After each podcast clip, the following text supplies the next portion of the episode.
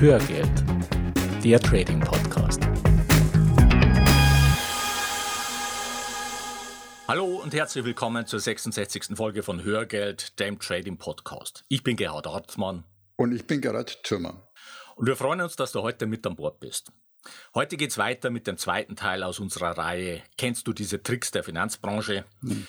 Und die Tricks der Finanzbranche, die sind tatsächlich so zahlreich, dass wir damit eine ganze Hörgeldreihe füllen können. Werden wir auch machen. Bevor wir aber einsteigen, erstmal ein Hinweis auf eine ganz besondere Premiere, die wir dir am Ende dieser Folge vorstellen werden. Du darfst also gespannt sein. Mhm. Breaking News. Mit 1000 Euro zu einer Million in nur 10 Trades. In nur einem Monat. Ja.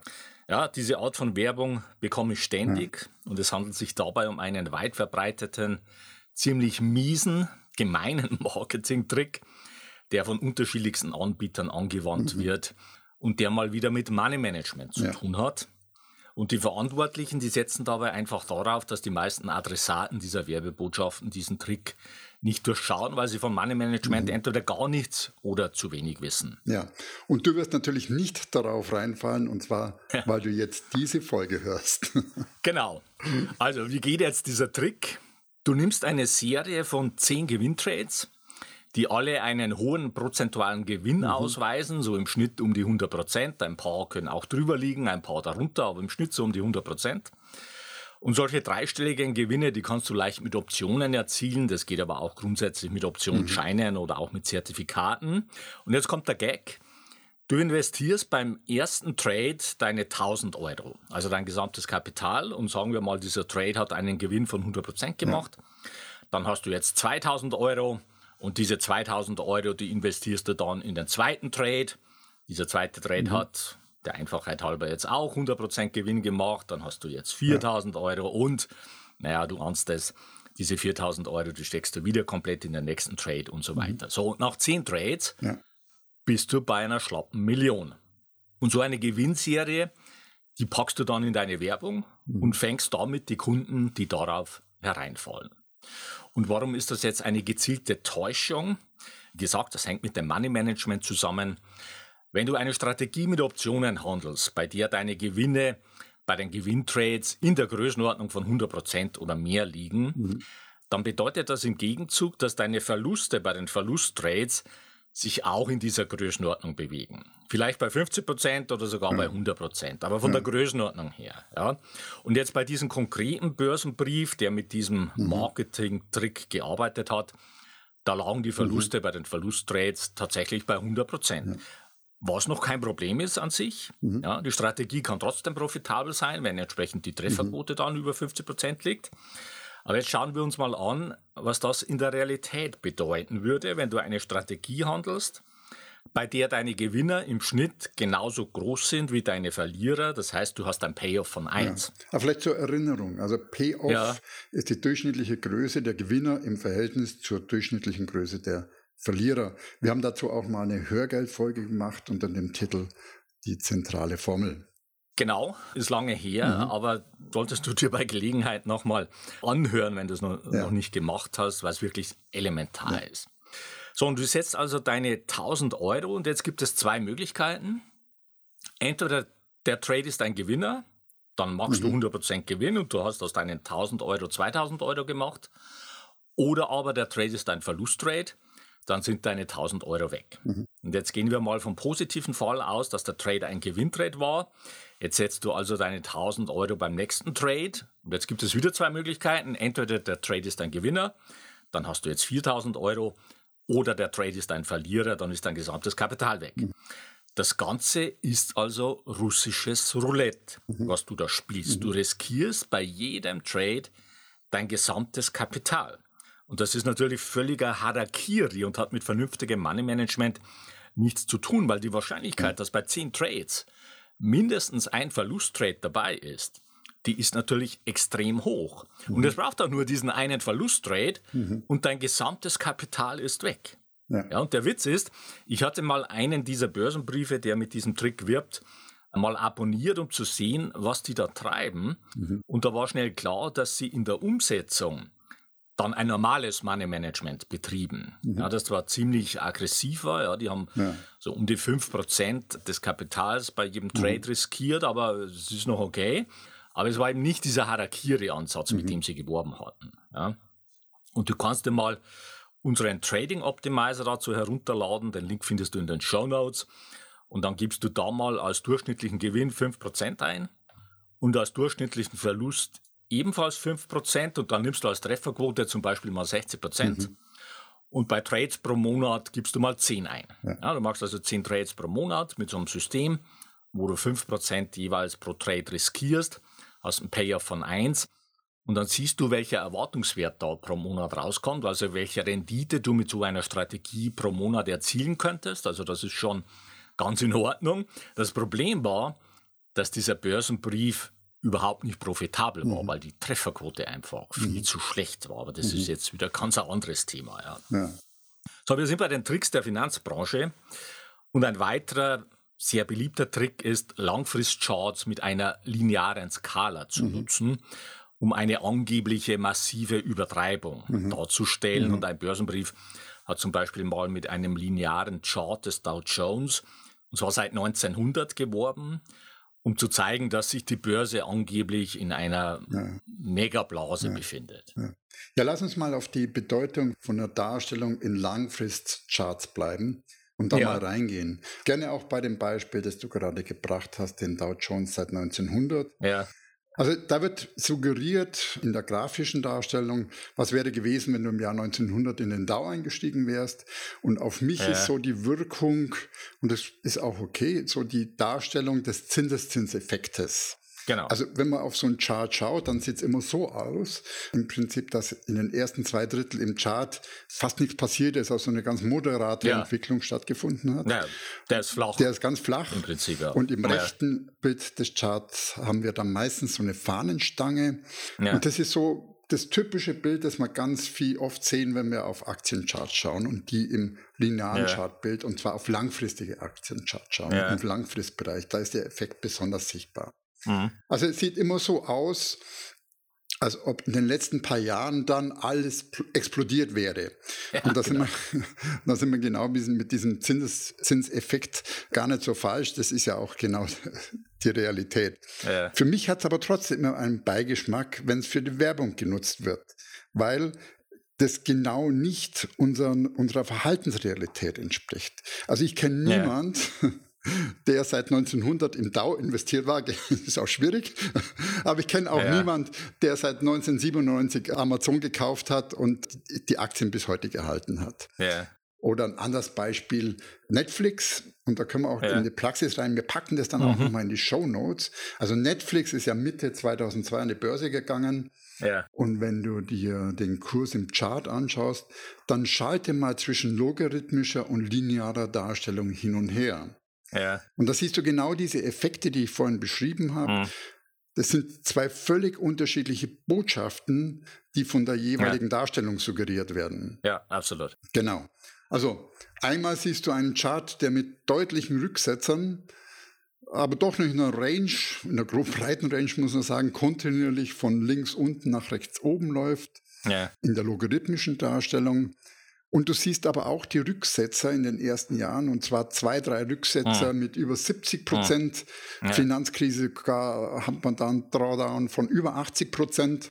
Ja. Und wenn du jetzt umschaltest auf die lineare Darstellung, ich schaue jetzt gerade nochmal selber rein, da siehst du eigentlich ja, bis zur Finanzkrise dümpelt das Ding optisch ganz weit unten. Selbst die 80 Prozent Rücksetzer die sind in der Darstellung, naja, da ist es halt ein bisschen zurückgegangen. Ja. Und dafür ganz am Ende raus, da gibt es so eine Fahnenstange, da ist Wildbewegung drin.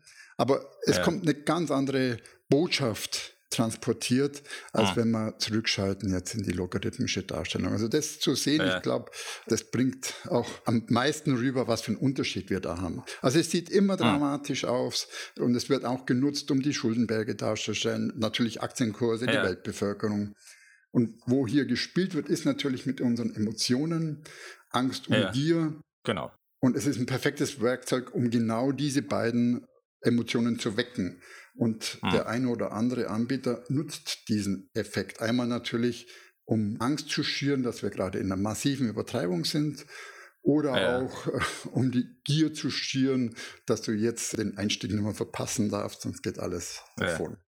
Also für mich ist die Darstellung im linearen Langfristchart eine klassische Irreführung, ohne direkt etwas Falsches zu sagen. Das haben wir auch immer mehr in der Politik. Ja. Also, ja, also genau. also in diesem Meeting am 11.11. .11. zwischen 10 und, und 12 Uhr, da gab es kein Angebot über die Möglichkeiten, aus dem Vertrag auszusteigen. Ja, genau. genau. Das ist so eine Überspezifizierung. Genau. Gibt es einen Fachbegriff dafür, fällt mir jetzt gerade genau. nicht ein. Okay, jetzt machen wir eine kurze Werbung. Du würdest gerne lange Fahrzeiten, Arbeitswege und unnötige Wartezeiten sinnvoller nutzen? Dann ist Blinkist die richtige App für dich. Ja, denn Blinkist ist eine App, mit der du dir die Kernaussagen aus über 3000 Sachbüchern in nur 15 Minuten durchlesen oder super praktisch anhören kannst. Du findest bei Blinkist die neuesten Ratgeber, zeitlose Klassiker und viel diskutierte Bestseller aus mehr als 25 Kategorien wie zum Beispiel Produktivität, Psychologie, Wissenschaft und persönliche Entwicklung und so weiter. Und am Ende vieler Titel erhältst du Tipps, Tricks und Lifehacks für deinen Alltag und Beruf. Ja, und ich habe mir die Woche bei Blinkist angehört, David Spiegelhalter. Und das okay. passt perfekt gerade zu unserem Thema. Der ja. Titel des Buches lautet Die Kunst der Statistik. Aha. Und da geht es um Nutzen und Missbrauch von Statistiken. Und okay. sein Fazit bringt da spannende Details, die auch wirklich heute zu dem Thema passen. Ja.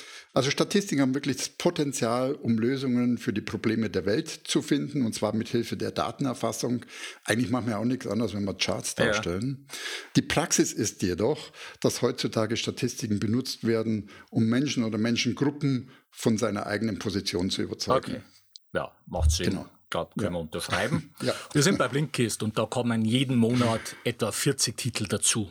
Nur 15 Minuten pro Titel zum Lesen oder zum Anhören. Mhm. Und wenn du tiefer in ein Thema einsteigen willst, Blinkist bietet jetzt auch Hörbücher in voller Länge. Und im Moment gibt es eine Aktion exklusiv für dich als Hörer von Hörgeld.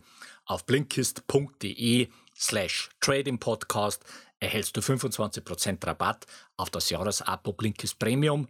Ja. Ich buchstabiere Blinkist nochmal B-L-I-N-K-I-S-T. Nochmal der Link blinkist.de slash Trading Podcast. Und das Beste daran, mhm. du kannst dort alles erstmal ausgiebig sieben Tage lang kostenlos testen.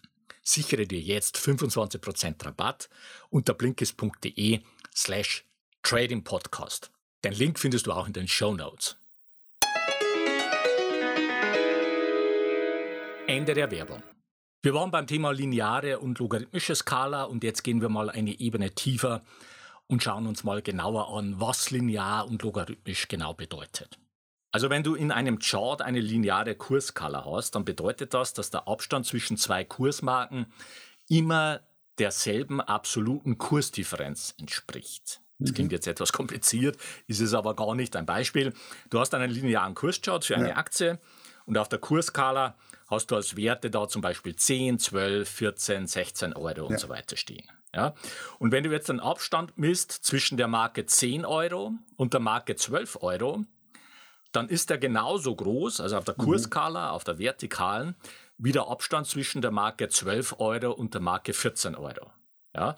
Äh, nehmen wir mal an, der Abstand beträgt jeweils ein Zentimeter. Ja. Das heißt, ein Zentimeter auf der linearen Kurskala entspricht in dem Fall dann immer 2 Euro. Und wenn also mhm. also die Aktie von 10 auf 12 Euro steigt, also um 20 Prozent, ja. dann entspricht das auf der Kurskala einer Bewegung von einem Zentimeter. Und wenn die Aktie irgendwann mal bei 100 Euro steht und dann ja. um 20 Prozent auf 120 Euro steigt, dann entspricht das auf der Kurskala einer Bewegung von 10 Zentimeter, also einem Zehnfachen. Ja. Das heißt, je weiter ein Wert schon gestiegen ist, umso steiler wird der weitere Kursanstieg bei einer linearen Skala dargestellt, mhm. obwohl es prozentual derselbe Anstieg ja. ist. Ja, also von 10 auf 12 Euro sind 20 Prozent und von 100 auf 120 Euro sind auch 20 Prozent. Aber im ersten Fall war das 1 Zentimeter auf der ja. Kurskala und im zweiten Fall waren es 10 ja. Zentimeter. Und dieses Verhältnis, das wird immer extremer, je weiter ein Kurs steigt. Das heißt, wenn wir einen langfristigen Chart mit einem kontinuierlichen jährlichen Wachstum haben, dann wächst dieser Chart bei einer linearen Skala irgendwann in den Himmel. Und bei einer logarithmischen Skala dagegen, da sieht es anders aus. Da entspricht der Abstand der Kursskala nicht einer gleichbleibenden absoluten Kursdifferenz, sondern einer gleichbleibenden prozentualen Kursdifferenz. Das heißt, in mhm. unserem Beispiel würde ein Zentimeter auf der Kursskala nicht einer Kursdifferenz von 2 Euro mhm. entsprechen, sondern zum Beispiel einer Kursdifferenz von 20 Prozent. Und dann würde mhm. der Anstieg von 10 auf 12 Euro als 1 Zentimeter dargestellt und der. Anstieg von 100 auf 120 Euro auch als 1 Zentimeter. Ja, das bedeutet, wenn eine Aktie zum Beispiel 10% pro Jahr steigt, dann mhm. würde das bei einer logarithmischen Skala als eine steigende mhm. Gerade dargestellt. Mhm. Ja, wir haben ja. dazu ein paar Beispiele in die Show Notes ja. gestellt. Mhm. Ja, gut. Na, und dazu passt auch, ich habe jetzt mal angeschaut, wo stelle ich denn bei den unterschiedlichen Anbietern ja. die Darstellung entsprechend mhm. um. Ich habe jetzt mal drei Beispiele rausgenommen. Die InkDiba, okay. da ist die Voreinstellung immer auf lineare Charts. Ja. Ich habe auch keine Möglichkeit gefunden, dort umzustellen. Mhm. Da gibt es auch gar nicht so viel Einstellmöglichkeit. Bei der Comdirect ist es ein bisschen anders. Ja. Auch hier die Default-Einstellung ist lineare Charts. Und man muss sogar in die erweiterten Kriterien gehen, also um die Ansicht zu wechseln. Und dann findest du dort die Option für logarithmische Darstellung. Okay. Und wir benutzen ja Trade Signal als Charting-Software. Ah. Das sind wir natürlich in einer völlig anderen Welt. Also dann, wenn ich einen neuen Chart anlege, dann ist der auch immer linear. Und typischerweise arbeiten wir hier mit sehr individuellen Chartvorlagen. Ja.